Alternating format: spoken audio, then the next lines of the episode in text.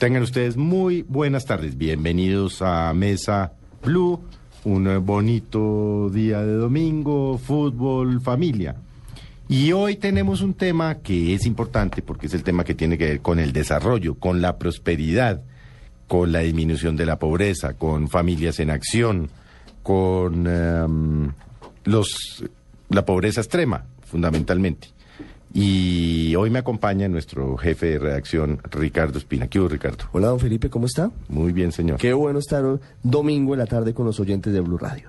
Bueno, pues ese es el placer del periodismo, ¿no? Y hablando además de, de un tema muy, muy importante que a veces no está en, en la agenda porque no da escándalos y porque no, pero que es el tema de fondo y es la pobreza y es eh, hablar con las víctimas y es estar al lado de todos ellos, ¿no? sí, es exactamente. Como no da escándalos, los medios de comunicación no solemos ocuparnos de este Pero tema. ese es el fondo, la gente está preocupada es por su día a día. Nosotros estamos con los escándalos y son válidos, pero a la gente lo que le interesa y le preocupa es que de verdad atiendan sus necesidades y la acompañen. Y eso es clave para, para todo gobierno y clave para que el Estado cumpla con sus obligaciones, ¿no? Bueno, pues les tenemos hoy invitados al doctor Bruce McMaster, que es el director del Departamento de la Prosperidad Social. Es economista de la Universidad de los Andes, tiene más de 20 años de experiencia en banca de inversión y una amplísima experiencia en temas de responsabilidad social. Como siempre, nosotros no le decimos doctor ni nada, porque eso sale mal. Sí, sí, eso, sí. el que entra aquí pierde el doctorado, ¿no? Bruce, ¿qué hubo? Buenas tardes. Bueno, sí, muchas gracias. Y además prefiero que no me digan doctor. No, no, es que eso sale mal. Eso Sí, aquí han venido precandidatos, ministros y eso sale mal porque qué jartera uno, o no, Rich. Uno Sí, en la me- casa, en la familia, que almorzando, que no sé qué, y oyendo por ahí a un doctor. Nada, la, la doctoritis no funciona mucho, además que pone distancia, ¿sabe? Eso es psicológico. Si usted le dice a alguien, doctor, le pone una barrera y no fluyen las cosas, sobre todo una conversación sobre temas tan, tan importantes, se pierde. Sí, bueno. Bueno, Bruce, empecemos por el tema de la pobreza. El presidente ha venido hablando de la reducción de la pobreza. Esta semana específicamente eh, dieron unas cifras. Primero es co- cuánto se ha reducido y cómo se mide, porque uno sigue viendo pobres. Sí, así es, así es. La, la pobreza, además, es, eh, es una es una carrera, como digo yo, es una carrera de largo aliento. Vamos a seguir viendo, viendo pobres. Colombia estaba muy rezagado, Colombia tiene unos indicadores muy malos de pobreza. Eh, Colombia se venía desarrollando en términos de crecimiento de su economía, efectivamente, el PIB colombiano venía creciendo, pero nosotros veníamos produciendo eh, situaciones de desigualdad y de inequidad que eran insostenibles. De manera que Colombia como país ha, ha metido este tema en la agenda. Tienen ustedes razón, no somos noticia de todos los días, pero está en la agenda de la gente. En el fondo de la gente, en el fondo de la mente de las personas está el tema de, bueno, cómo reducimos la, la iniquidad, cómo reducimos la desigualdad, cómo re- reducimos la pobreza.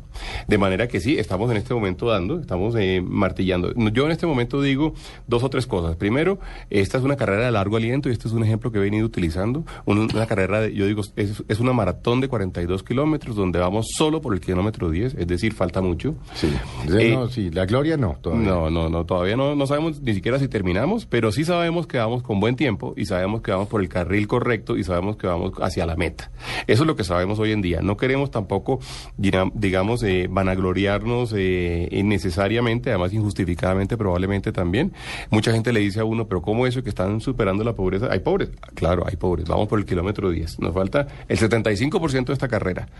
La otra pregunta era cómo se mide. Colombia eh, en realidad lo ha medido eh, como lo miden el resto de países, que es una- lo que se denomina la pobreza por ingresos, es decir, qué tanto realmente gana una persona y si le alcanza para vivir. Ah, bueno. Eso, es lo primero. Primero, entonces, ¿qué tanto están ganando los colombianos y sí, sí, y sí les alcanza para vivir? Bueno, pues en, en realidad ese es el tema, digamos, y entonces hay como dos indicadores que hemos venido utilizando, que son el de pobreza extrema. En ese orden de ideas, digamos, el de pobreza extrema nos, indi- nos, nos dice que una familia de cuatro miembros que gane menos de 380 mil pesos es considerada una familia en condición de pobreza O extrema. sea, estamos hablando de un poquitico más de 10 mil pesos mensuales. Diarios. Eh, eh, diarios. Diarios. Exacto, sí. exacto. Uno con eso a duras penas logra sobrevivir y eso es lo que considera Para familia, para cuatro para, personas. Para cuatro personas en la familia. Eh, eh, no es la discusión que hubo hace dos años de si era 80 mil mensuales y no sé qué, no. es la No, no, la del, no, la- no es la del vicepresidente Angelino, no, no, no. Esa no, esa, esa no es, eso ya fue superado, eso fue un tema como semántico, se enredaron ahí las cosas, estamos hablando de un poco menos de 400 mil pesos. Esas son personas a las que en realidad, la medición cuál es en realidad, es somos capaces o no, con un dinero determinado, de, de adquirir los nutrientes No, sobrevivir, y la sí. cala- ca- un tema de sobrevivencia. Esa es la pobreza Pero extrema. por encima de ese de esa cifra, Bruce, eh, la situación no es mucho mejor. Es que haciendo cuentas, son 400 mil pesos más o menos mensuales, divídelo entre cuatro personas, es decir, son 100 mil mensuales, divídelo entre 30, son 3 mil pesos diarios. Y si lo sube un poquito, son 4 mil pesos diarios. Con 4 mil pesos diarios, perdóneme, pero, pero la gente no vive. Claro, por eso, se- por eso es que lo- por eso es que nos preocupa Por eso se tanto. llama inequidad. Y por eso es un tema de inequidad, por eso es un tema de desigualdad, por eso los consideramos pobres extremos. Esa medida que es muy buena, yo creo, es la medida que nos dice si la persona gana o no, o recibe o no, al menos dos dólares al día. Esto es una medida más o menos Sí, universal. ¿Cuántos colombianos están en esa situación, Bruce? Bueno, en esa situación, hoy en día hay un poco menos de 5 millones de colombianos. Es mucho todavía. ¿no? que es muchísima gente, es muchísimas personas, no nos, nos preocupa muchísimo, digamos, y por eso decimos justamente que vamos apenas en el, apenas en el, en el kilómetro 10 de una carrera de 42 Bueno, kilómetros. si Así es. yo lo estoy oyendo ahorita, Sí. estoy, eh, ¿qué le digo yo? Estoy en eh, las comunas de Medellín, Sí. estoy en el Valle, en los suburbios en Cali, eh, bueno, en Pereira, en todas las ciudades del país. En Soledad, Atlántico, En Soledad, no, pues obviamente, en cualquiera de esos sitios. Y yo lo estoy oyendo a usted eh, en donde nosotros llegamos, en las seis ciudades donde llegamos, Bogotá, Medellín, Cali, Barranquilla, Neiva y Villavicencio. ¿Cómo me va a ayudar a mí el gobierno? Bueno, Porque yo me jodo 20 horas diarias. Bueno, este, este, este es un tema además casi que ideológico. Nosotros los que estamos metidos en este tema y los que tenemos esta tarea y que hemos asumido hacer esa tarea, hemos dicho, el gobierno, el Estado colombiano, tiene no solamente que, que acompañar a la gente, no solamente que demostrarle su solidaridad y demás, sino tiene que crear lo que nosotros hemos denominado un piso de protección social. Esta sociedad debe generarse, digamos, una obligación con estas personas y decirle, vea, yo tengo que ap- apoyarlo a usted y tengo que apoyarlo hasta que usted logre por, por lo menos sus mínimos vitales.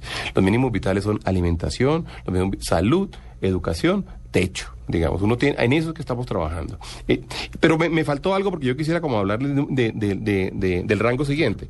Luego, luego está cuántas personas son pobres.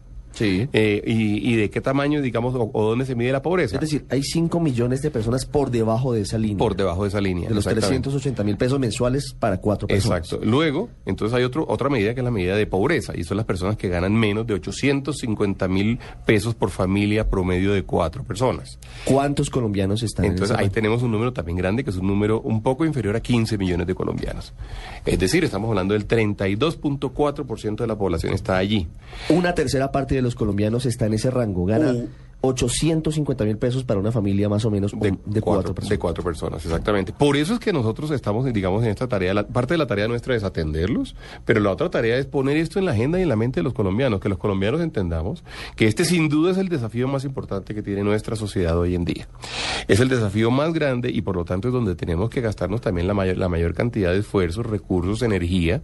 Y nosotros decimos, bueno, vamos. Y además, la otra cosa, esta solución no es una solución que pueda proveer solamente el gobierno. Es una solución que en realidad es una solución que tenemos que ponerlo, ponerla, digamos, en, en lugar o a disposición todos los Pero colombianos. ese trabajo, ese trabajo que, que usted nos dice es complicado. No es tan, tan claro. Se ven algunas ciudades, por ejemplo, en Medellín es impresionante. Y bueno, sí, hay, hay empresarios y grandes industriales y banqueros que se meten la mano al bolsillo y dicen, vamos a ayudar a los gobiernos. En Medellín es importantísima esa alianza público-privada, podemos decirlo. El gobierno, ¿cómo ha podido trabajar? Si, si ha recibido apoyo suficiente para para poder eh, llegar a esos sectores de, de la empresa privada, de los sectores bancarios, se han podido tener ese, ese contacto claro con ellos. Mira, los gobiernos y las personas que están en los gobiernos son una son como un accidente de la historia. O hoy estoy yo aquí, mañana habrá otra persona y uno dura en realidad muy poco, digamos, en esto y a cargo de esto. Lo importante es que la sociedad entienda, esta sociedad entienda que ese es su problema. Hace muy poco yo hablaba con, con algún con un, em- un empresario muy importante de otro país, de un país vecino, y me decía, Bruce, ustedes afortunadamente están poniendo esto en la, en la agenda. Nosotros no nos dimos cuenta de eso y el país se nos salió de las manos. Entonces, más, más, le, más le vale a- a- al empresariado y más le vale a todo el mundo que sea consciente de este problema, porque si no, todo este crecimiento, todo esta, todo este eh, eh, optimismo que tenemos hoy en día, digamos, respecto de la inversión que hay en nuestro país, pues no durará demasiado. Entonces, o nos ponemos las pilas e invertimos en nuestro país, incluso hablando en términos casi que empresariales, invertimos en nuestro mercado, o esto se derrumba. Entonces, en eso, digamos, yo creo que Colombia está haciendo un esfuerzo importante y lo está logrando. Es decir, en realidad yo no estoy pidiendo responsabilidad social empresarial, no estoy pidiendo buenos corazones. Pero ha mejorado, ¿no? Ha mejorado muchísimo. y yo, yo estuve hace ocho días, pues el fin de semana pasado en Barranquilla, con eh, Ramón Dávila de la Fundación Gases del Caribe. Y con el gobernador, y contaba el gobernador que, por ejemplo, entre Fundación Gases del Caribe, de la organización Santo Domingo, algo así, lograron conseguir cuatro mil hectáreas gratis o sea, hay más compromiso social de los empresarios del que había hace cinco años. Sin duda. Yo lo, quizá el comentario, voy a aclararlo porque tienes razón, Felipe. El comentario es, la forma de enganchar al sector privado no es por la vía de la filantropía o la vía de los buenos corazones o la vía de la responsabilidad social. Es por la vía de que entendamos que el país es de todos y la solución es de todos. Y como digo, nosotros, nosotros somos un accidente. Yo no sé si en un año estoy aquí. entonces, mientras eh, logremos nosotros colocar esto en la agenda, digamos, realmente vamos a, a ser capaces de sacar esto adelante. Algo que me gustaría, digamos, anotar. Colombia ha sido líder en otra cosa. Y es la de reconocer que la pobreza no es solamente un tema de ingresos, no es un tema solamente económico. La pobreza, en particular la pobreza extrema, yo la defino particularmente como un tema de exclusión social. En general, las personas que ganan menos de estos dos dólares al día o menos de los tres mil o cuatro mil pesos que tú has calculado, eh, son personas que además han estado excluidos históricamente ah, no, de nuestra no es del gobierno de Santos, ¿no? No, no, claro. Es gente que no, se, que, no se educó, es gente que no, que no tuvo acceso a la salud, gente que no se nutrió probablemente cuando tenía cinco años o cuatro años. Es son gente que además no tienen acceso a los mercados. De manera que ese... Que no tienen cuenta bancaria. No tienen cuenta. es que no existen. Difícilmente existen para el Estado. Exactamente. Entonces, Sí, eh, la tarea es una tarea de incluirlos en la sociedad. De, eso, de, de hecho, por eso, el departamento del DPS, el Departamento de Prosperidad Social, es la cabeza de un sector que se llama el sector de la inclusión social y la reconciliación. En Colombia ese es un tema muy particular. Yo, yo vengo del Foro Económico Mundial. Ayer llegué del Foro Económico Mundial. En Lima. Que fue en Lima, correcto. Hay varios países que ya han tomado las decisiones, como la nuestra, digamos, de tener un ministerio de inclusión social. Pero el tema de la reconciliación sí que es un tema muy propio de Colombia. Colombia tiene además que solucionar ese otro problema. Ah, no, es que Colombia fuera de eso tiene el tema de la guerra, ¿no? El tema del conflicto armado, que nos ha generado además pobreza. Porque el conflicto armado no solamente nos ha generado inseguridad, dolor y demás, sino ha generado desplazamiento, pobreza, exclusión. ¿Cuánto le, le vale la guerra Colombia, La guerra, digamos... Porque ustedes hablan del no sé cuánto del PIB, el 2 no sé qué, ¿no? Pero por supuesto, pues el PIB yo ahí ya quedé loco, porque a mí me pone a explicar qué es el Producto Interno Bruto y yo ya no sé ni qué es. Esto para bruto y yo. pero, pero lo peor es que la explicación que te voy a dar tampoco creo que te va a ayudar mucho porque son, cifras, son cifras tan grandes. No importa. Son 25 billones de pesos anuales. Eso vale la guerra. Esas son las estimaciones que hay. Eso es lo que nos vale a nosotros, digamos, el conflicto armado. 25 mil millones de millones. Millones de millones. Pero luego además está lo que, no, no, no solo lo que nos gastamos, sino lo que dejamos de producir. Seguramente seríamos mucho más prósperos si tuviéramos un país más en paz. Pero eh, iba yo a decir que la pobreza no era solamente un tema, sino un tema de exclusión, y por eso hemos decidido, además, hacer una medición especial en lo cual Colombia eh, hoy en momento es líder, hoy, eh, hoy, en día es líder, que es el índice de pobreza multidimensional. es decir, Puedes tú tener, ganarte un millón de pesos o dos millones de pesos, pero si tú no tienes acceso a la educación y tus hijos no pueden ir al colegio, y si tú no tienes acceso a la salud y si te enfermas, te vas a tener que ir para, para un hospital de caridad. Y si tú no tienes acceso a una pensión, significa que tú en realidad eres pobre. Entonces estamos midiendo, haciendo una medición que se llama el índice de pobreza multidimensional, que mide 15 variables, que incluyen acceso al trabajo, acceso a la educación, acceso a la salud, acceso a la vivienda, eh, un tema de infancia muy importante. Y en eso Colombia se ha convertido en un líder, digamos, porque esto lo, lo diseñó Oxford hace unos años, Colombia le puso mucha atención y llevamos dos años haciéndolo, midiéndolo, no solamente midiéndolo, sino además tomando medidas y, haciendo política pública con base en este índice de pobreza multidimensional. Y esto no es más que una anécdota, pero... Bruce, señor. No, es que antes de que, de que pase de tema, me parece muy interesante lo que dice sobre la inclusión social. A esta hora nos están escuchando en todo el país, nos escuchan, eh, por supuesto, las personas que, que usted dice que nunca han, estado incluidas, no han sido reconocidas. ¿Cómo están haciendo ese trabajo para, para traerlas, para acercarlas, para que realmente sintamos que son parte de, Colombia? ¿Cómo, ¿Cómo hacen eso concretamente? ¿No escuchan? Bueno, ¿y, y cómo hacen eso? Por eso le preguntaba yo, si yo hago parte de esa familia, y lo estoy oyendo a usted, ¿a dónde voy? Sí, es cierto. Oiga, es que yo me jodo 20 horas al día, yo vendo pescado en la plaza, yo vendo Sí. frutas no sé dónde, yo empujo una carretillita en el Chocó, ¿no?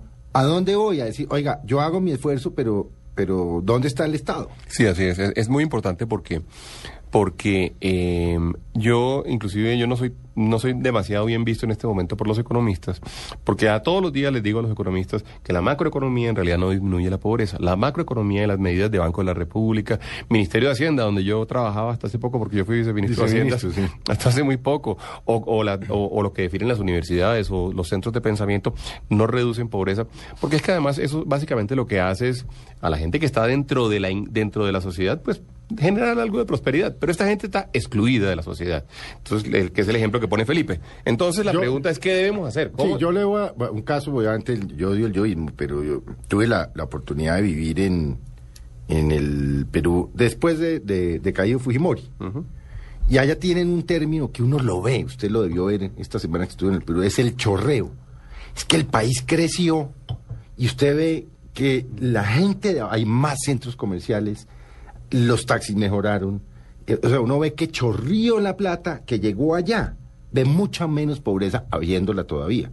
Bueno, no, pero Perú, Perú, Perú tiene indicadores muy similares a los de la Colombia. De, man- de hecho, Pero cuando- aquí chorrea la plata así. Sí, sí, yo ¿En creo que- dónde? Es que uno no la ve. No, pero ojo con esto, Felipe, déjame. Yo quisiera como hablar como en dos... dos Usted está en, hablando dos de la macroeconomía. En dos esa- sí. Y entonces decir, eso no funciona. Eso no, pues déjesela a la Junta Directiva del Banco de la República, que la revaluación, que las exportaciones, que pelea Exacto, con el ministro de. Agricultura, etcétera, Exacto, etcétera. exacto. Entonces, luego, ¿qué hacemos nosotros? Nosotros lo que hacemos es llegar donde la gente. Entonces, nosotros decimos varias cosas. Primero, la pobreza, como la estamos atendiendo hoy en día en Colombia, tiene que tener nombre y apellido. Es decir, yo tengo que entender el caso del vendedor de pescado del cual tú estás hablando y entender cuál fue la condición que lo condujo a, a- a estar en semejante vulnerabilidad económica. ¿Fue acaso que él no estudió? ¿Fue acaso que él no tuvo acceso a un trabajo? ¿Es desplazado? es desplazado, eh, en fin, no, no ha tenido oportunidades, digamos, para sus hijos. Y las soluciones para eso son soluciones individuales. Yo tengo que entender lo que le pasa a ese pescador y tengo que ayudar a ese pescador o a ese vendedor de pescado. Para eso creamos un programa que es innovador y es muy importante en el mundo, que es la Red Unidos. Es un programa en donde tenemos más de 10.000 personas, de hecho son 10.586 creo en este instante. Cada una de estas personas está encargada de acompañar a 150 familias. Lo primero que hace es entender el estado de cada familia, entender por qué esta persona es pobre, por qué esta persona no ha podido salir de la pobreza, dónde están sus, sus fallas. Por ejemplo, el tema de vivienda es un tema muy importante, o es que acaso a las personas no, no le llega agua potable.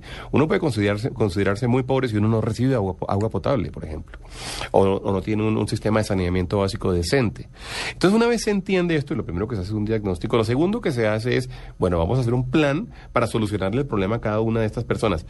Ojo que no, no hice la multiplicación. Cuando- voy a hacer una multiplicación. 10.000% en cuenta, 10.586% en cuenta. No, hágale usted que es economista de los Andes. Bueno, eso da Yo más estoy de- de derecho precisamente porque da malo para las matemáticas. Bueno, pero, lo- pero, los- Son de pero millón. aún los Es abogados saben, de la parte de la multiplicación no es Es tan, un tan y medio- sofisticada. es un millón y medio de personas. Un millón y medio de familias. De familias. Entonces, o sea, podemos estar hablando de 5 millones de colombianos. Estamos hablando, seis millones. estamos hablando de 6 millones de colombianos sobre los cuales tenemos esta información y sobre los cuales tenemos además un plan en este momento O sea, que, ya están ahí, que existen. ya están ahí, se llama la, Red Unidos. Eso ¿Y ya eso que existe. tiene unas oficinas o... Tiene oficinas en muchas partes, tiene, lo- sobre todo tiene unas personas que los que ah, los, los que están en los barrios lo saben y los que están en el campo también andan con unos chalecos que son que dicen unidos, unos chalecos azules que son muy notorios y la gente sabe que esta gente de unidos es como su primer contacto en muchos casos Con es la primera Estado. vez con el Estado, con la formalidad, con el resto de la sociedad, con la sociedad formal. Y la tarea nuestra cuál es, hombre, coger a cada una de estas familias, hacerle un plan familiar y en cinco años y es que esto es de largo plazo, Sí, desafortunadamente. esto no es de un día para otro. Y en cinco años tenemos que ser, a veces que ser capaces de sacarlos a ellos de esa condición de vulnerabilidad Es económica decir que- tan dura. No es, no es tanto asistencialismo como una planificación a mediano y largo plazo. Así es, es lo primero. Lo, lo otro- bueno, y dijiste una cosa que, que- que también quiero, quiero, quiero eh, dar un- una puntadita. Cuando tú tienes un problema social tan duro, el asistencialismo no es tan malo, ¿ah? No, hay que ir a, a- a Sí. plan de choque, pero además de eso hay que ir al fondo. Además hay que, hay hay que que solucionar, hay que, hay que hacer unos subsidios para solucionarlo de corto plazo, hay que darle el alimento a quien no está pudiendo comer, hay que darle techo a quien no tiene techo, pero luego hay que hacer un plan estructural. Pero en Red Unidos también tiene esa parte de choque de emergencia o eso lo hace otra otra Bueno, Red Unidos entonces identifica esto y entiende quién en el Estado hace cada cosa. Entonces, por ejemplo, entiende que, por ejemplo, el DPS, que es el programa nuestro, tiene una co- un, un programa que se llama el, la Operación de Prolongada de Socorro, que atiende a la gente que en un momento dado, por ejemplo, está pasando hambre, que es un programa que tenemos nosotros con Naciones Unidas y con el Programa Mundial de Alimentos. Entonces, las familias que en un momento dado estén pasando hambre pueden acceder a este programa y nosotros les damos una serie de mercaditos, digamos, que les permite durante un año de tener alimentación si es que están en una situación demasiado, demasiado grave y de alta vulnerabilidad. Entonces, también entiende, digamos, que hay un programa, que hay un programa de vivienda, las 100.000 casas por un lado. Entiende también Tengo que- entendido que el tema de acueductos en cabeza de- de- del ministro Vargas es impresionante. Él ha hablado poco de eso, pero él ha hablado poco de eso, porque él- estamos hablando de 17 principales ciudades y como 400 y pico municipios. Así es, así es. Una cosa en dos años. Él habla muy poco de eso, ¿no? Así es, pero es que pero el, pero el impacto es increíble porque es que tener agua potable es la verdadera Es la diferencia. diferencia entre la pobreza Exactamente. y no la riqueza, pero entre la pobreza extrema y la pobreza. Sí. Mira, es poder lavar los alimentos, es poder hacer la sopa, por pobre que sea esa sopa, poder hacerla con agua limpia. Sí. La diferencia además en términos de, de- de- de vulnerabilidad de salud es, es, de- es del otro mundo. Nosotros incluso lo que hemos hecho es, eh, lo que hemos hecho es en los, aquellos casos donde nos vamos a demorar para llegar con acueductos porque se demoran. Entonces, son es- dos años, sí. Estamos proveyendo filtros, por ejemplo. Filtros que le duren dos años a las personas y que la gente pueda tener filtros. Entonces, un poquito para volver sobre la historia, estamos haciendo ese trabajo, es el trabajo de la Red Unidos, en donde hacemos eso. Luego tenemos la- el otro gran programa, que es el programa, digamos, bandera, digamos, de superación de pobreza y que además también, también se está convirti- convirtiendo en ejemplo en el continente, que es el programa Más Familias en Acción, que es el programa de transferencias condicionadas, que es en donde si una familia recibe menos de estos 380 mil pesos que estamos diciendo,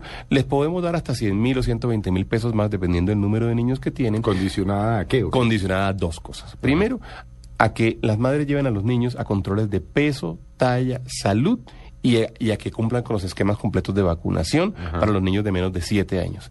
Y luego, en la, en la siguiente fase, lo que hace es garantizar o certificar que los niños están yendo al colegio, se están educando. Es decir, estamos buscando que se superen esos ciclos eternos de pobreza o esos ciclos eternos, digamos, de baja construcción de capital humano. De manera que ese programa hoy en día es un programa que tiene más de 2.700.000 familias, es un programa robusto, estamos cubriendo, cubriendo a casi 11 millones de ¿Ese personas. se excluye de, de, mm, de Unidos? Son, son complementarios, correcto. Entonces, lo primero que hizo Unidos en un momento dado fue identificar si las, si las familias muy pobres tenían o no tenían familias en acción. Ah. Y todas las que no tenían, llegamos con familias en acción inmediatamente. Eh, además, lo volvimos ley, digamos, porque había un tema político ahí alrededor, de que si familias en acción se utilizaba para las elecciones y reelecciones, que si el siguiente candidato lo acababa o no lo acababa, y lo llevamos al Congreso, lo volvimos ley y lo volvimos un derecho. Y esa discusión la estamos... Pero, la- a- a- hablando de eso, ¿cómo, ¿cómo blindar esos planes tan importantes que lleguen a tanta gente de los intereses de los políticos de turno, de- de- del concejal, del alcalde? Usted sabe que con eso hacen política. ¿Cómo, ¿Cómo blindarlos? Porque me imagino que detrás está todo el mundo tratando de cobrarse allí eh, el crédito para ir y conseguir votos. Sí, sí. Digamos que a mí el, el que se cobre el crédito me angustia menos a que, por ejemplo, excluyan a alguien que, por ejemplo, piense distinto. Que si tú eres el alcalde de un pueblo determinado y resulta que tú eres de un corte eh, de derecha o de izquierda, entonces excluyas a los de derecha o a los de izquierda porque no son porque son los que son tus enemigos políticos. Eso me preocupa mucho más. Por eso fue que, pasa- eh, que, que- que llevamos este proyecto al Congreso y lo volvimos ley. Un poquito es, yo, si usted cumple con un determinado puntaje que lo da el CISBEN, usted tiene derecho automático a ser parte de Familias en Acción.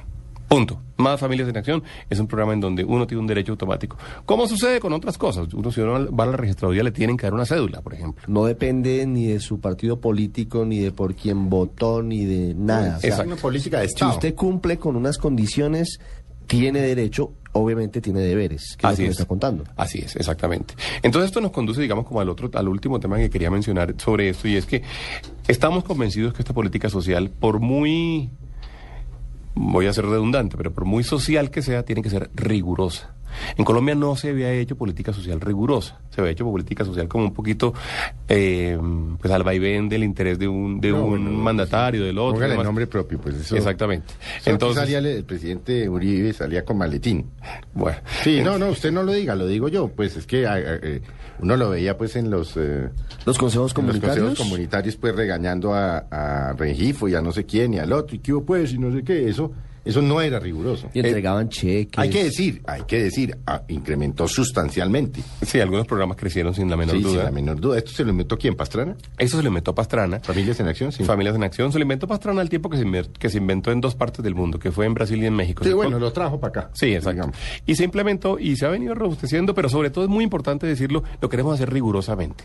Lo que, a, mí, a mí todavía la gente me llama, algunos conocidos me dicen, oiga, que tengo una señora que usted la puede meter en familias en acción. Y digo, no me pida el favor. Usted, usted debe ser capaz de poder ir a una oficina y simplemente registrar a la señora. Hoy en día es automático.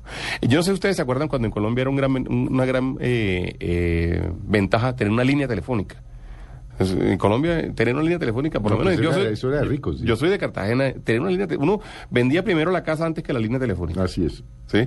Eh, yo creo que en Bogotá era igual, ustedes me contarán pues aquí los, No, claro. los del altiplano.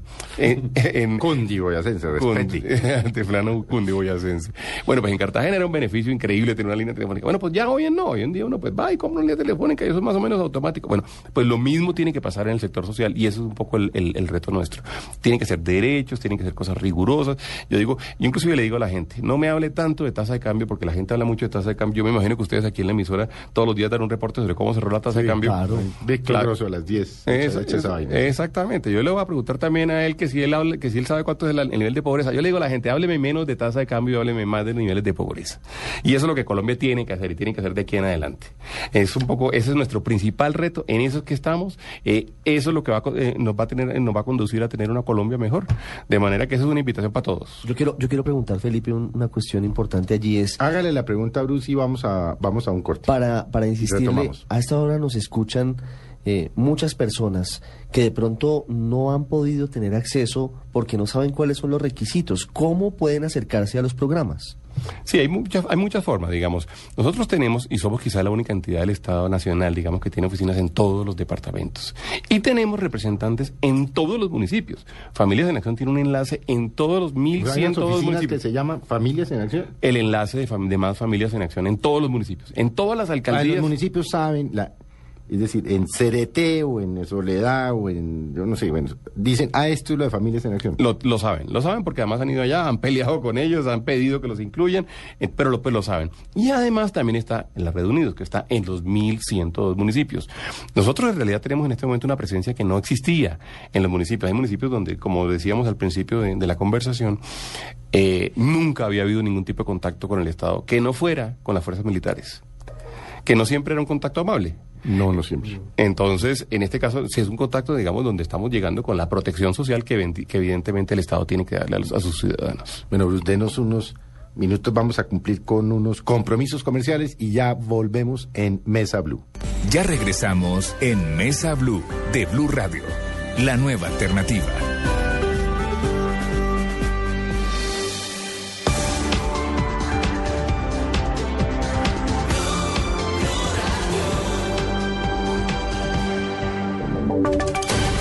Voces y sonidos de Colombia y el mundo en Blue Radio y bluradio.com, porque la verdad es de todos.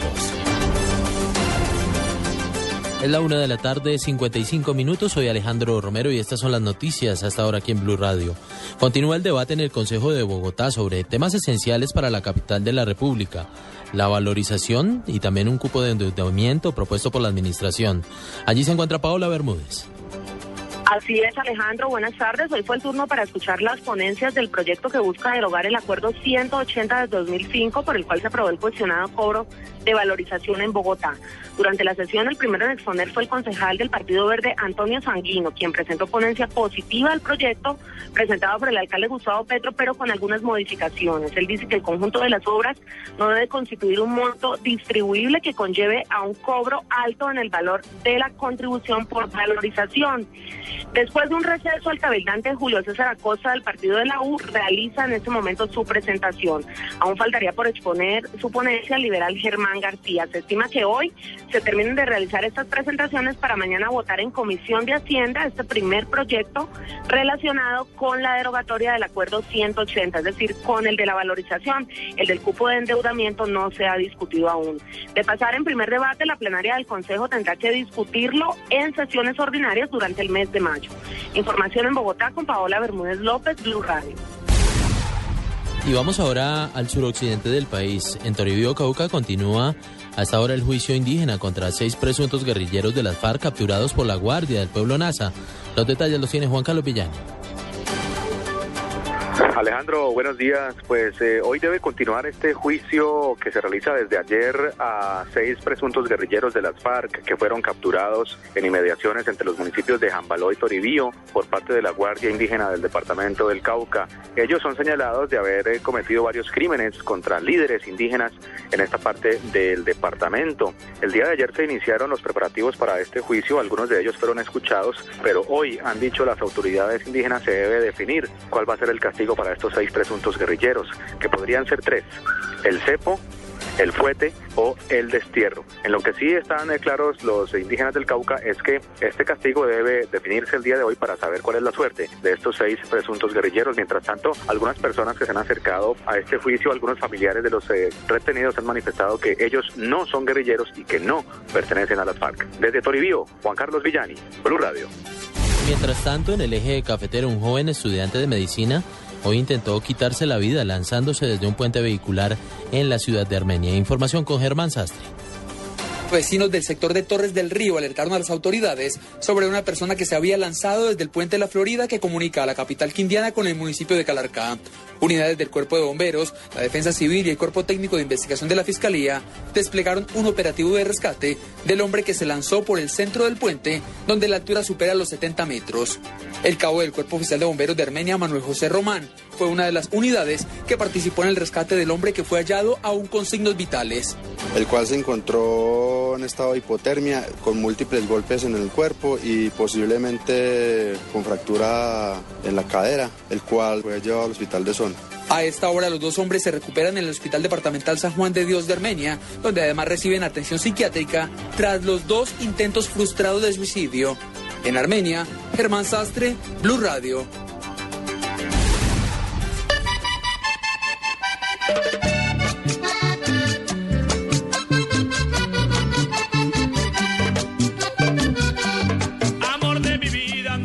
Continúa el Festival Vallenato, por eso nos vamos a Valledupar.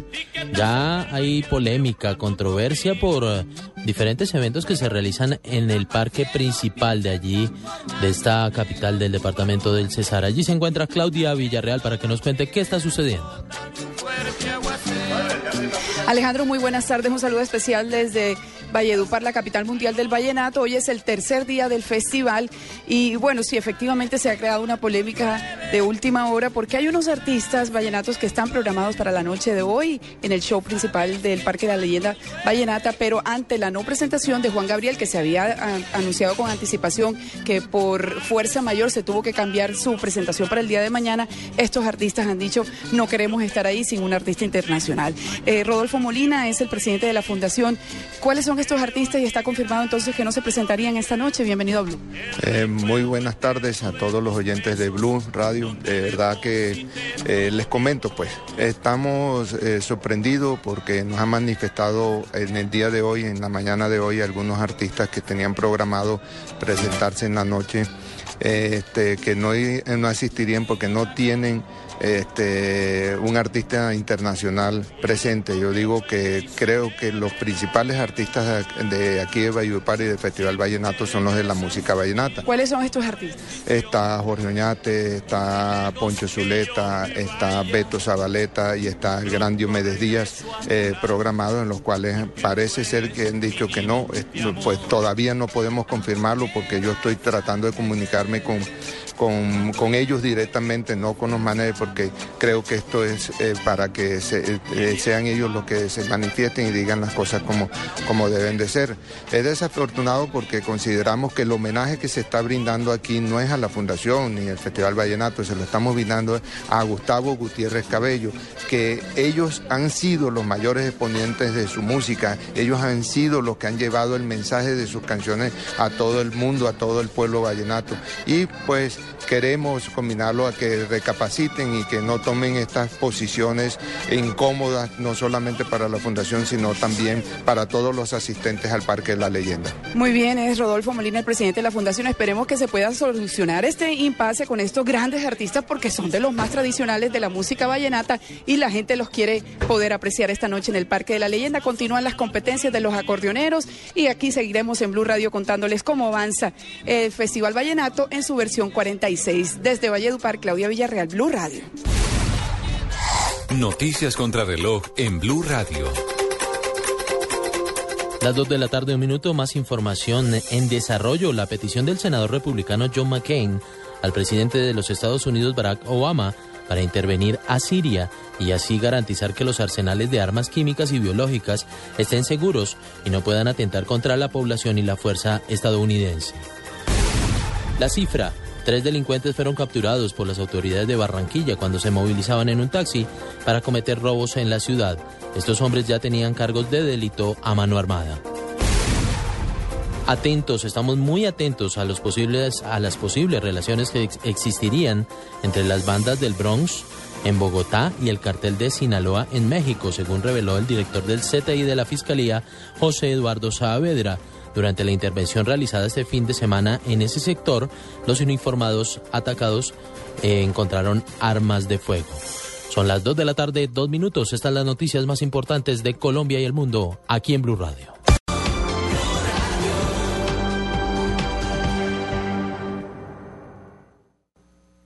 Regálale a mamá lo que realmente le gusta. Regálale moda, ropa, zapatos y accesorios del closet más grande de Colombia. Dafiti.com.co. Ingresa la palabra regalo al finalizar tu compra y obtén 50 mil pesos de descuento. Válido solo por compras superiores a 150 mil pesos.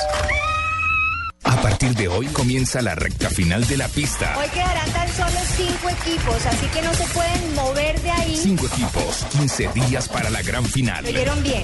15 días. La promesa a las 9 de la noche. ¿No la conoces? La hipocondríaca a las 10 en punto. Caracol Televisión, más cerca de ti. Regálale a mamá lo que realmente le gusta. Regálale moda, ropa, zapatos y accesorios del closet más grande de Colombia. Dafiti.com.co. Ingresa la palabra regalo al finalizar tu compra y obtén 50 mil pesos de descuento. Válido solo por compras superiores a 150 mil pesos.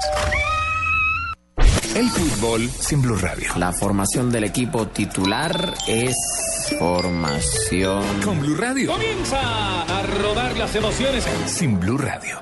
Tiro de esquina desde los 12 pasos. Con Blue Radio. Le va a pegar Mahler, pierna derecha, golazo. Sin Blue Radio. Golazo, qué emoción se vive aquí en el estadio. Con Blue Radio.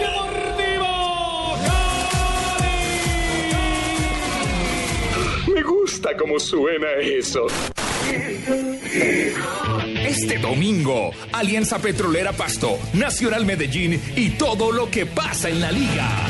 Blue Radio, la nueva alternativa. Regálale a mamá lo que realmente le gusta. Regálale moda, ropa, zapatos y accesorios del closet más grande de Colombia. Dafiti.com.co. Ingresa la palabra regalo al finalizar tu compra y obtén 50 mil pesos de descuento. Válido solo por compras superiores a 150 mil pesos.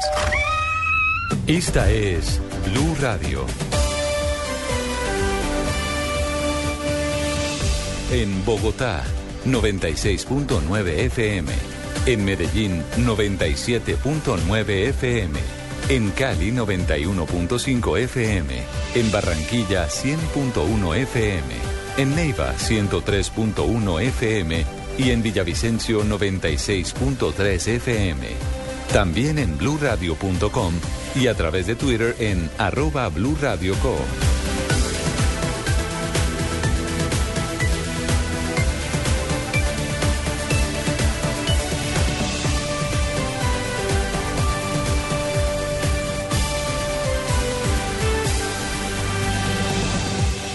Radio la nueva alternativa. Este domingo en Mesa Blue, Bruce McMaster, director del Departamento de Prosperidad Social. Colombia se venía desarrollando en términos de crecimiento de su economía, efectivamente, el PIB. Economista de la Universidad de los Andes, con más de 20 años de experiencia en banca de inversión y especialista en temas de responsabilidad social. Lo importante es que la sociedad entienda, esta sociedad entienda que ese es su problema. Habla de cifras de pobreza en Colombia, familias en acción, ley de víctimas y la posible reelección del presidente Juan Manuel Santos. Este domingo, después de las noticias del mediodía, en Mesa Blue, en Blue Radio y bluradio.com. Amplísima experiencia en temas de Todo gobierno y clave para que... Presentan Felipe Zuleta y Ricardo Espina. Estás escuchando Mesa Blue. Seguimos aquí en Mesa Blue. Tenemos un invitado especial hoy, Felipe. Bruce McMaster, el director del Departamento de Prosperidad Social de la Presidencia. Y hemos no de la presidencia, del Estado. Bueno, porque es un porque ya- departamento ya. ya- ya- claro. ya está Es el encima- superministro. Pues aquí no estamos buscando puesto, pero eh, fungamos de sapos. Yo le quiero preguntar eh, un asunto relacionado con el famoso índice de inequidad, que es una cuestión que tampoco entiende la gente muy claramente porque se habla del famoso coeficiente de Gini y unas cosas más. ¿Eso cómo ha venido cambiando en Colombia? Porque teníamos el deshonroso sitio de ser uno de los países más inequitativos del mundo. ¿Eso con todos esos programas ha cambiado, Bruce? Ha cambiado mucho. Ha cambiado mucho y yo, yo diría que esto es un motivo, digamos, de, de optimismo, de, gener- de- de- realmente como de que están, están soplando buenos vientos. Colombia era el segundo peor más eh, pa- país más inequitativo en el término del continente, como ustedes saben, y esto lo ¿Detrás dijimos. de quién? De, Haití. Ah, no, bueno, no, eso ya. Sí, que Haití, donde por supuesto había gente que era muy rica, pero había la mayoría de la población era muy pobre. Eh, éramos el segundo hace tres años, hace, hace, eh, pues bueno, hoy en día ya no lo somos, hoy en día estamos en medio de la tabla, hoy en día somos el séptimo menos del, del- de América Latina, y esto no significa mucho, pero les quiero contar que estamos al lado de Panamá y estamos al lado de Chile. Eso ¿Ya, ¿Ya estamos al lado de Chile? ya estamos al lado de Panamá y de Chile, lo cual es una gran cosa. Superamos a países como Brasil, superamos a países, a otros países de Centroamérica, Guatemala y demás, pero ya superamos a Brasil, por ejemplo, que ha tenido un programa muy conocido de lucha contra la pobreza. En ese orden de ideas, digamos que ahí, eh, digamos, tenemos un muy buen indicador. El otro indicador que también hemos destacado, éramos el séptimo país peor a nivel mundial en términos de inequidad y hoy en día ya no estamos ahí en, es- en esa, en esos primeros 10, hoy en día estamos ya saliendo de los segundos 10 y estamos en, desciendo el 19.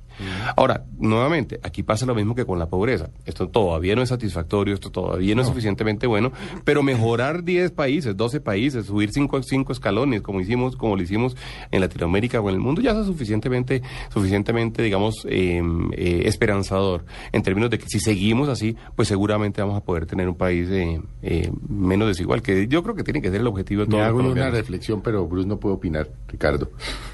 ¿En dónde estaríamos si no se robaran la plata que se roban? No, estaríamos yo creo que muy ¿Ah? abajo. ¿En de dónde estaríamos si, si los carruseles de la contratación, pues. si los alcaldes, si las contrataciones, si los hospitales, si los palacios de justicia no se los hubieran robado, ¿no? Pues no, no se mete. usted. Tendría, es- no, estaríamos... No, no vamos a dejar meter, es que se roban mucho. Pero me deja decir algo porque me gustaría meterme en una cosita. No, no, no, pero es que usted es el invitado. no, es que me gustaría decirle, porque es que, por ejemplo, a mí me pasa una cosa, y es que eh, cuando llegamos nos encontramos con que había dos tipos de carruseles, digamos, en, en nuestro mundo, digamos. Había un carrusel que era el carrusel de las víctimas. Había una serie de personas que estaban tratando de meter víctimas, simplemente para recibirlos dentro del registro, para tratar de recibir los beneficios de los beneficios de que reciben las víctimas, en virtud de la ley de víctimas y, de todo lo que Colombia ya reconoció para su población vulnerable. Falsas víctimas. En- exactamente, trataban de meter falsas víctimas. Luego, pues también hay los que trataron de meter falsos pobres en los programas. Entonces nos pasa de todo. Entonces, por ejemplo, para, por decirle algo, ustedes me, me preguntaban ahorita en Familias en Acción, hay gente que le cobra 50 mil pesos a una madre en condición de extrema pobreza por inscribirla en Familias en Acción. Cuando es gratis. Cuando es absolutamente gratis y además no hizo absolutamente nada, hizo la cola. Llegó a una ventanilla y sencillamente, y- pero la convenció de que en virtud de su gestión le tiene que pagar 50 mil millones, 50 mil pesos. Yo le digo a la gente, vea, ¿sabe qué? Yo no voy a ser capaz de, de acabar con la corrupción en Colombia. Esa, pues, pues, de alguna forma, aunque me gustaría, no es mi tarea. Pero sí le pido a la gente, no se meta con la plata de los pobres. No se, plata con, no se meta con la plata de los niños. No se metan con los pobres, los niños y las víctimas, por favor. Métanse con lo que quieran, pero no se metan No, con, no, nuestro metan- grupo. No metan con la salud, que ya se la robaron. Que es un poco lo mismo, porque, la, porque la salud es una, es una, una de esas Claro que Palacino dijo esta semana que no tenía plata, ¿no? Y está, sin, está sin plata. Sí, que Dijo está que no tiene cómo responder Sí, porque sí, se de acabó. Salucop. Sí, sí, sí, Sí, sí. Después de la intervención y, y, y demás. ¿Y cómo lograron acabar con esos carruseles, Bruce? Pues judicializándolos, porque es que esto, esto es un delito, esto es un fraude. Uno no puede pedirle 50 mil pesos a una familia, a una madre, familia, cabeza de familia para meterla en familias en acción. No, es que no. Entonces los estamos judicializando. Es que uno- Eso no fue fácil, te quiero decir, en el caso de las víctimas, eh, a, mí, a mí me amenazaron muchísimo. Eh, hubo, hubo personas que me tocó moverlas, de, una, por- en- de Antioquia me tocó sacar personas, de Córdoba me tocó sacar personas, funcionarios de nuestra entidad porque los amenazaban. Y lo peor de esta historia pues un poco, pues tú acabas de decir que eres abogado, Felipe, pero lo peor de esa historia es que casi, en casi todos los casos eran abogados que le, que le Ah. ofrecían. ¿Ah? A los carteles de los abogados, que esos Es- también están presentes. Ah, pero ahí, y además de esto, esto pues lo has visto con gran atención y con gran, en su momento, pero los vamos a judi- judicializar a todos. Que no puede, no puede ser, no puede ser que esto yo- todavía sucede. Todavía sucede, pero sucede muchísimo menos. Este año y medio ha sido un año donde, donde nos hemos dado un lapo fuerte enfrentando a toda esta gente. Mm. Pero un poco para, para, un poco no, pues para que los oyentes de, de Mesa Blue. Tenemos el programa Unidos, tenemos Familias en Acción. ¿Cómo, cómo concilia todo, esta, todo esto con el CISBEN? Bueno, el Porque CISBEN... es que a uno, como que le han creado tantas cosas que uno mm, no. difícilmente entiende. Cisben 1, Cisben 2, Familias en Acción, Red Unidos. ¿Cómo se une todo eso? Sí, sí, sí. No, y hay varias preguntas. Eh, Esta pregunta me, pregu- me permite, digamos, aclarar un par de cosas que para mí son muy importantes. CISBEN no es más que una calificación del estado, digamos, de bienestar o malestar que tiene su familia. Es decir, usted qué tan pobre es. Es una eliminación, es una, eh, eh, perdón, una Pero es evaluación. una evaluación objetiva. Una evaluación Usted objetiva. es pobre uno, dos, tres, Exacta- punto. exactamente. Tiene 32. Y eso le da unos derechos. y eso le da unos derechos. Entonces, pero el- en, sí- en sí mismo el CISBEN no es, y estoy, en esto hay un malentendido muy la fuerte gente, en la Colombia. gente dice es que me sacan del CISBEN. y A nadie eso- lo sacan del CISBEN. No, pero a mí me pasó hace un par de años con un muchacho que iba a contratar de conductor. Me dijo, me dijo no, es que eh, si usted me contrata, entonces pierdo el CISBEN y no sé qué. Yo le dije, hermano, pues decida, pues eso. Sí, sí. Usted no puede estar en el CISBEN y recibir un salario, hasta donde yo entiendo. Por eso, que- por eso Pero no es que reciban plata por estar en el No, CISBEN. es que por eso que quiero hacer la Por aclaración. eso aclaremos, porque yo No, no. inclusive tengo la confusión. No, claro, es que el CISBEN, nuevamente, el CISBEN no es un programa de apoyo ni de soporte a nadie. El, el CISBEN es una clasificación que se hace con base en una encuesta y una evaluación objetiva de la situación de las personas. Bueno, hay que decir, hay algunas quejas en este momento diciendo que los CISBENes últimos, especialmente CISBEN 3, CISBEN 3 tuvo unos problemas de, de evaluación, en cuyo caso lo que estamos haciendo es pidiendo a los alcaldes que reevalúen y que hagan encuestas nuevamente. Pero eso es otra historia. Pero lo primero que hay que decir es que uno no recibe nada por el CISBEN, uno recibe algo por programas que utilizan el CISBEN como simplemente como evaluadores. Por ejemplo, quien tiene menos de 31 puntos o 32 puntos, dependiendo de las ciudades, pues tiene derecho automático para ser parte del programa Más Familias en Acción, o tiene derecho a ser parte del programa de, sal- de, de- de salud subsidiada, o tiene derecho a ser parte de la Red Unidos. Entonces, lo primero que hay que decir es, uno por, por ejemplo, trabajar formalmente con todas sus prestaciones, eh, recibiendo eh, caja de compensación, recibiendo eh, salud y, pensiones, uno por eso no pierde el CISBEN, ni pierde Familias en Acción, ni pierde la Red Unidos. Ese, es, ese por el contrario, es el logro más importante que tiene la Red Unidos, lograr que la gente trabaje. Es el logro más importante que tiene Familias en Acción, lograr que la gente trabaje. De manera que hay que decirle a la gente, a los trabajadores y hay que decirle a los empresarios también, no tiene nada que ver la contratación formal con pertenecer o no pertenecer a estos programas. y el pero y- y- eso es una equivocación, es un error que en el que, en el que se To- cae constantemente. todo el país Ah, yo no quiero trabajar porque pierdo el CISBEN. Exactamente, nadie pierde, además porque el CISBEN no es nada en sí mismo, el, el CISBEN es una calificación. Que me digan que Ah, pierde... pero, pero entonces, por ejemplo, estoy en el CISBEN y recibo X subsidios o no sé qué. En el momento en que entro a trabajar, ¿qué? Me cambian la calificación, pero no pierde nada. pero no le cambia la calificación tan inmediatamente porque es que eso no es, un, eso no es una medición diaria, digamos.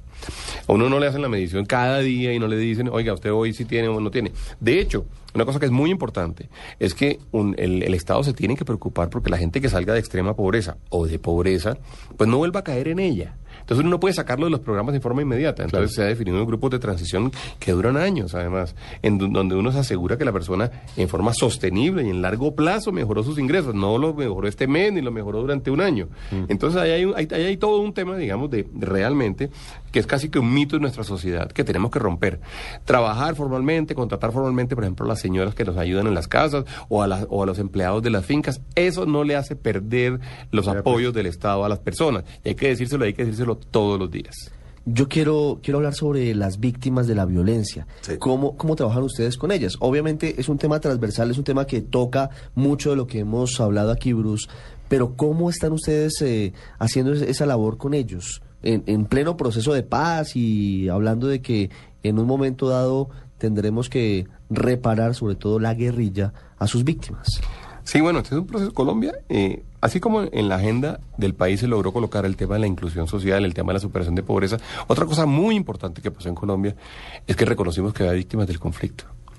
Ustedes recordarán, la, la década anterior estuvo realmente marcada por 5 millones de personas que no hicieron más que pedirle, rogarle a nuestra sociedad que las reconocieran como víctimas. Y ustedes veían a los desplazados, los movimientos en diferentes partes, diciendo, por favor, reconózcame como víctimas, deme algo. El hecho de que se haya tramitado la ley de víctimas generó, sobre todo, un reconocimiento de nuestra sociedad, de esa deuda social tan importante que tenemos con, con las víctimas del conflicto armado. Entonces, lo primero que se hizo fue eso, se creó la ley. La ley creó varias otras cosas. La ley creó la Unidad para la Atención y Reparación Integral de las Víctimas, que es una entidad adscrita al DPS también. Creó, por ejemplo, el Centro de Memoria Histórica, que es fundamental en la construcción de la, recu- de la reconciliación en un país como Colombia. Entonces, tenemos en este momento la construcción de un registro también, que es un registro especial, casi que único para Colombia, donde estamos, tenemos más de 5 millones de personas que están siendo reconocidas como víctimas. Y con estas víctimas se está trabajando en un programa de reparación integral. ¿La reparación integral qué es? Es muchas cosas. Para mucha gente reparar, y, muy- mejor dicho, para mucha gente nunca podremos reparar realmente el dolor que han sufrido. No, por- ese es irreparable, salvo que quienes hicieron daño ofrezcan perdón y depende de cada uno y de su corazón si y la perdona o no. reparación no es solo plata, porque muchos dirían, no, eso es pagarles un cheque. Hay mucha gente No, que dice, no, la plata a mí no me importa. Se sorprenderían ustedes por la cantidad de gente que dice yo no quiero plata. Yo quiero, por ejemplo, un, un- que haya un, un, un- un homenaje, un evento de homenaje, digamos, a las víctimas de mi pueblo. O que haya un monumento. Hay gente que dice, hagamos un monumento, un recordatorio, como dicen los americanos, un memorial, donde podamos nosotros ir allá y recordar a nuestras víctimas. El caso del Salado, por ejemplo, donde se creamos, donde se creó un campo santo especial en esa cancha, digamos, eh, macabra, en donde sucedió todo lo que sucedió eh, en, en- en el año 2000. De manera que realmente eh, eh, ese es un ejercicio que hay que hacer y hay que hacerlo además con ellos. En muchos casos, por ejemplo, la reparación colectiva hay que hacerla sol- preguntándole a la gente, ¿usted cómo se sentiría reparado? Ahora, por supuesto, la ley dice otras cosas también. La ley dice, hay que ayudarlos, si no tienen ingresos, hay que ayudarlos a generar ingresos. Tenemos que hacer un trabajo psicosocial. Ustedes no se imaginan lo importante que es el trabajo psicosocial. Ahora, a- a- de- de- déjenme eh, hacerle caer en cuenta la magnitud del problema. Darle atención psicosocial a 5 millones de personas. Es decir, no hay en realidad psicólogos en Colombia ni ni ni, No, ni, no, ni oficiales de la salud suficientes para atender 5 millones de, de personas simultáneamente. Entonces la ley también reconoció que era un t- problema suficientemente grande y que la solución se debería producir gradualmente. Entonces estamos en este momento en un proceso de priorización. La gente que se encuentra en mayor condición de vulnerabilidad debería ser la que primero se atiende y pues habrá gente que tendrá que esperar algún tiempo para ser atendida. ¿Cuántos desplazados hay en Colombia? Porque las cifras hace tres años eran cuatro millones de desplazados, es decir, detrás de Sudán. Así es. ¿Cuántos desplazados hay hoy en Colombia? Eh, hay una cosa que nosotros decimos, eh, Felipe, y para nosotros es muy importante, es decir, que el desplazamiento es solamente una de las múltiples formas de, de- de- de ser víctima de la violencia. No, claro. ¿Sí? Y- No, y- eh, digamos los que se han tenido que ir de su terruño. No, pero lo digo, te lo digo por lo siguiente, porque es que el, la- el reconocimiento de las víctimas en un país como Colombia arrancó por el reconocimiento del desplazamiento. El desplazamiento jugó también ese papel, digamos, llamó la atención sobre las víctimas. En ese orden de ideas, eh, ya tenemos un registro que supera 5 millones de personas desplazadas en este momento. Me acordé de un, de un personaje que decía que no eran desplazados, sino migrantes. José. Gaviria. Sí, no, porque pues. aquí tampoco había conflicto armado, ¿no? Eso no hablemos del primo de Pablo hoy. Pero porque 5 millones. Dañamos el programa. 5 millones de desplazados. Bueno, exactamente. Tenemos una cifra, ya, ya, hemos, ya hemos registrado más de 4 millones y de esos tenemos además 800 mil que son víctimas de otros eventos del conflicto. Ah, pero los tienen Sí. identificados. o sea, Sí, claro. Son colombianos con nombre identificados, Sí, sabemos sí. dónde están, si se benefician o no de X o Y Sí, programa.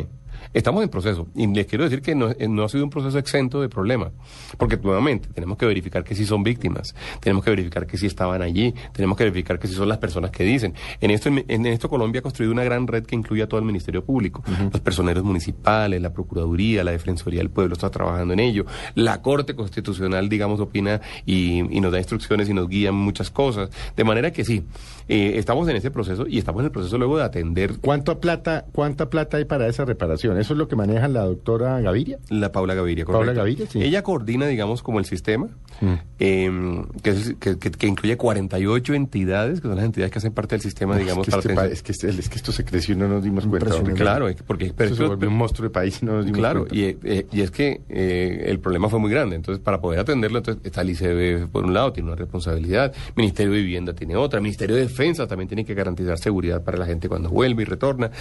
Hicimos un primer cálculo que se hizo el- en el año 2011, que incluyó un primer presupuesto por 54 billones de pesos para hacer la reparación, digamos, a las víctimas que estaban en ese momento, digamos, incluidas Digamos, en el ese- eso registro. es lo que en teoría hay. Eso es lo que, eh, no, esto es lo que hay. Y en este momento y se crearon vigencias futuras para ello y están distribuidos a lo largo de cinco, Y- de y- 10 años. ¿Y qué estamos esperando para empezar? ¿O ya se empezó con No, no, no, ya se empezó, ya se han reparado más de 200 mil víctimas. No, y este, este es un proceso, digamos, eh, es que le quiero decir, 200 mil víctimas es mucha gente. O sea, pero esto ya estamos hablando de posconflicto. Bueno, Seguimos en guerra, pues estamos hablando de posconflicto. Pues, eh, pues ojalá, porque, porque en realidad la decisión que tomó Colombia de hacer la reparación de sus víctimas, aún estando en el conflicto, es una decisión valiente y es una decisión casi que única en el, en el No, es planeta. que no ¿no? tiene antecedentes. no tiene antecedentes. Ahora bien, nuestra generación pues tenía que tomar esa decisión, si no se lo, se lo dejamos a los nietos, porque pues, pues, hay, hay que, hay que, hay que, además entre otras cosas, porque yo creo que si uno logra hacer esto, probablemente también es una de esas semillas importantes para la paz. O sea, Claro, eso puede significar el fin del parte del fin del conflicto. Pero, Bruce, seguramente este tema le va a llegar a usted, y me imagino que ya lo ha estudiado y lo ha mirado, y es el tema de, en gracia discusión, se firma la paz de aquí a diciembre con los señores, si se les puede decir así, de las FARC. ¿Qué hacer con esos 7.800 jóvenes, muchachos que están allá metidos en la guerrilla? Porque yo estoy convencido que los 50 o 60 comandantes, las cabecillas, cogen su platica, la lavan y se van para afuera. Sí, yo, Ese es un tema que posiblemente Márquez y todos esos cogen sus dolaretes que han sacado de narcotráfico y secuestro y se largan. Y nos dejan 7.800 muchachos en la guerra. ¿Qué va a hacer el Estado? Porque seguramente se va a firmar la paz. Mira, mira que yo he cambiado mi, mi opinión sobre ese tema eh, a lo largo de estos años, Felipe. Te voy a decir por qué. Yo decía, bueno, son 7 mil, en un momento hablábamos de 30 mil, ¿se acordarán ustedes? Sí. O 50 mil, bueno. Eh, Sí, y en yo- el gobierno de Uribe se desmovilizaron 40. Esos Sí. manejaban las cifras al revés. Exacto. eso Yo decía, bueno, y ese problema es un problema de, de ese tamaño. Después de, de- de- de haber montado, digamos, toda esta institucionalidad y de saber que nosotros estamos trabajando con un millón quinientas mil familias, con 6 millones de personas, que tenemos 10, 12 millones de, casi 12 millones de personas y más familias en acción, la verdad es que el problema me asusta menos. Yo digo, uno... El, Entonces, estamos en capacidad de asumir. el, 7.000. Estado, el Estado colombiano hoy en día es capaz... Después de eh, tener 6 millones de, de personas. Sí, sí. Puede 5 asumir millones de 7.000. víctimas. Claro, 5 millones de víctimas que estamos reparando. La otra vez estaba en, en un evento social con el que me, me sorprendió mucho con el general León Riaño, con el director de la policía. Y le pregunté, le dije, ¿qué hacer con esa gente? Me dijo, mire, el Estado colombiano está trabajando en eso. Me habló de dos cosas que me parecieron sumamente, eh, yo no las había pensado, dijo, necesitamos la policía, no como policía nuestra, sino los guardabosques. Dijo, este es un país lleno de parques y de bosques que no tiene que nos cuide. Y dijo, y en Colombia menos de 400 municipios tienen bomberos. Si nosotros ponemos estaciones de bomberos a los 1.200 y pico municipios de Colombia, dijo, ahí caben los 7.000, y eso dijo, eso le vale al Estado nada, le vale 10 millones, 10 billones en 10 años. Mi- Miren, para darle... O sea, para- ese no es un tema que les preocupe. Yo, a mí no me preocupa tanto, eh, va a ser un gran reto, por supuesto, No, pero, pero el- pero la operatividad hoy en día está montada. Yo les quiero como, como No, pues sí, poner un ejemplo. Sí, eso es- Tenemos un programa que se llama Jóvenes en Acción, en donde en este momento estamos acompañando con becas, con un- le estamos pagando por estudiar a 120 mil jóvenes. Pueden meter 7.800 más. Sí, es decir, pon- eh, 10 mil más estudiando, eh, con, con, con un eh, apoyo económico para que estudien, para que no tengan que salir. Mire, así sea, así sea que los pongamos a estudiar, que ellos escojan también. Mm. Es decir, ya hoy en día ese no es el problema. O sea, la- la- por eso no se va a demorar. ¿Le puedo paz. hacer una pregunta de, de bestia? Hágala. ¿En qué momento se enriqueció Colombia? Es que todo lo que uno ve son 44 millones, billones para infraestructura, 54 billones para reparación, eh, 800 mil millones para cafetero. ¿En, de- ¿En qué momento se enriqueció este país? Pero le voy a decir una cosa que es... eh, Siendo un país pobre, pero se enriqueció. sí, pero le voy a decir una cosa que es interesante y es, es poco modesto, digamos. Cuando estábamos nosotros en el Ministerio de, de- de- Hacienda, recuerden ustedes que el recaudo tributario está en alrededor de 70 billones de pesos anuales. El recaudo tributario hoy en día es de 100 billones de pesos, Felipe. Es decir, el, creció, el recaudo tributario creció casi el 45%. Sí, estamos muy agradecidos, doctor Bruckman Masters. Todas las quincenas nosotros los recordamos con afecto a- Pero, Felipe, al sí. ministro Cárdenas. Pero Felipe, si esa plata va para atender a sus No, no, si víctimas- no se la roban uno la paga con gusto. Exactamente, esa plata va para atender a las víctimas, para atender un- eventualmente un posconflicto, para atender la superación de pobreza, para reducir la equidad, lo pagamos con gusto usted y yo, yo también pago impuestos. Y, y la verdad es que si, un- si eso produce un país más, más equitativo, estoy seguro que usted se pone la mano en el corazón y No, dice, claro. "Eh, yo lo pago. Ahora, le da, le, le- le da por supuesto dolor en caso de que se pierda el dinero. Claro, eso, eso nos, da, nos daría mucho dolor a cualquiera de nosotros. Pero eso, porque la pregunta suya era de dónde salieron los recursos, pues es decir, tener 45% en dos años más de base tributaria sobre la cual trabajar y con la cual disponer para Y poder ahora atender con esta reforma lo aumentaron. Van a aumentar el No, no aumenta O tanto. no aumentan mucho. No, aumenta tanto el recaudo. ministro Cárdenas. Sí, sí, no aumenta tanto, pero va a ser muy redistributivo. Eso sí va a pasar. Eso, eso sí va a suceder. De manera que, que yo le diría que Colombia, y bueno, además lo- la, la otra cosa es que la economía sí creció. Usted ponía el caso ahorita de México, de perdón, de, de Perú, donde decía que usted veía que Colombia también pasó lo mismo. En Colombia la clase media hace 10 años, hace 12, 15 años realmente, era el 14% de los colombianos. Hoy la clase media es casi el 27%. Es decir, y, y uno lo nota, uno ve los barrios, uno ve, el- pues nada más la pesadilla de los automóviles de nuestras No, de las ciudades. construcciones. Exactamente. ¿Qué va a pasar con los desplazados que, que quieran volver a sus tierras? Es Bueno. un tema tan complicado porque algunos dicen sí quiero volver, pero la seguridad les garantiza poder regresar tranquilos. Hay otros que ya no quieren regresar, que se quieren quedar en la ciudad lamentablemente y el campo abandonado. Así es. Y, y, y tampoco le podemos poner a ellos la responsabilidad de atender el campo, porque si, si ya sufrieron el primer, digamos, costo del, del conflicto, no pueden sufrir un segundo costo. Ese es un tema que también hay que trabajar caso a caso. Usted quiere, la pregunta es, ¿usted quiere retornar, sí o no? Mucha gente le dice que no. El porcentaje de gente que le dice que no, vea, yo, no, ya me fui hace 20 años, yo, ya ¿qué estoy aquí, yo ya soy urbano y mis hijos son urbanos y estudiaron aquí, ver, yo ya, ya no me acuerdo cómo sembrar maíz. Eso puede pasar. Hay gente que le dice, no, yo sí quiero volver. Y entonces para ellos hay que hacer un trabajo. Y entonces tenemos dos alternativas. A veces se logra obtener el mismo predio de tierra donde esta persona vivía, otras veces no. Pero y eso tiene tenemos que ver con la ley de restitución de tierra. tiene que ver con todo el proceso de restitución de tierras y con un programa que tenemos que se llama Familias en su Tierra, que es el, pro- el programa de retornos, que por supuesto depende eh, altamente del proceso de restitución. ¿Es más la gente que no quiere volver que la que quiere volver? Yo diría que eso está más o menos repartido y, está, y, y- depende también como el tipo de comunidades. Por ejemplo, ahora acabamos de hacer un retorno en Risaralda, a un pueblo que se llama Pueblo Rico y Mistrató, en donde acabamos de retornar una buena parte de los Embera que estaban viviendo en Bogotá en condiciones terribles. Bueno, pues 126 familias de estas acaban de retornar y están, están yendo en este momento y lo- ya estuvimos con ellos en Pueblo, en Pueblo Rico. Hay gente que dice, no, yo no, hasta que no me entregue mi tierra, o no, yo ya no soy campesino. Y todo eso es respetable. O sea, nosotros no podemos de ninguna forma, digamos, propiciar ni, ni presionar ninguna de estas soluciones. Pues nos deja... Es que, Ricardo, nos ha pasado últimamente que los, los invitados nos sorprenden, ¿no? Porque como estamos... La, can- la cantidad de dinero que manejan, la cantidad de gente a la que llegan, eh, impresionante el problema Porque social. nosotros estamos en el día a día. Fundamentalmente, ese Sí, es el problema, sí. que uno está en el día a día, que la noticia, que el procurador, que el matrimonio entre parejas del mismo sexo, que Uribe trinó, que el otro trinó, que las vallas de Pacho Santos, y uno no tiene tiempo de ver realmente qué es lo que está pasando en el fondo. Pero además lo que estábamos diciendo ahora, hablamos de la economía y hablamos de la macroeconomía y hablamos de la inflación y hablamos de Standard Poor's, que obviamente son muy importantes, pero que le dice un poco al colombiano. No, pues yo le digo que a, a nuestra amiga Ruth de, de Villavicencio, que sabemos que nos oye, que nosotros siempre tratamos de bajar el tema. Ruth no sabe qué es estándar, pues ni le interesa, pero Ruth sí, sí sabe que puede ir a Familias en Acción ahí en la cuadra.